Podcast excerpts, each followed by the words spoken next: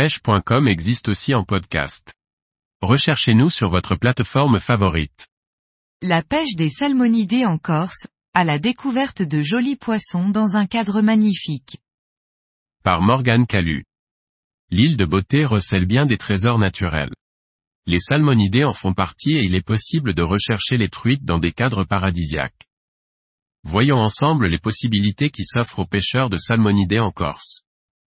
La Corse est une île connue mondialement pour ses plages. Cette montagne dans la mer trouve pourtant sa culture et son patrimoine majoritairement sur les hauteurs. La Corse regorge de recoins et de cours d'eau propices à la traque des salmonidés. Toutes les rivières de l'île sont d'ailleurs classées en première catégorie piscicole. En Corse, on peut espérer prendre de gros salmonidés de lacs ou de rivières, des truites au phénotype, robes et couleurs, incroyables comme la macrostigma ou encore des ombres de fontaine dans les lacs d'altitude. La plupart des gros salmonidés de Corse sont capturés dans les lacs de barrage. Elles y trouvent de la nourriture en abondance et notamment d'autres petits poissons comme les roangles, les verrons, les goujons, les gambousis ou encore les pseudorasbora.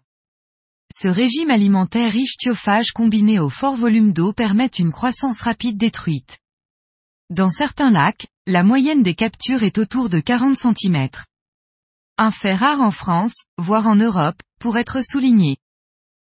Les poissons nageurs coulants, cuillères ondulantes et leurs souples sont les meilleures armes pour traquer ces prédatrices.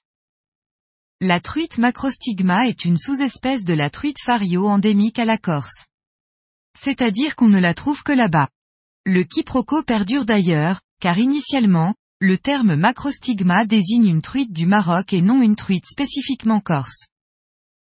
La truite macrostigma, qu'on devrait plus justement appeler truite rouge de Corse, se caractérise par une robe sombre parsemée de taches rouges vives ou orangées craquelées, plus ou moins grosses. La taille de ces taches varie selon les cours d'eau et le bassin versant.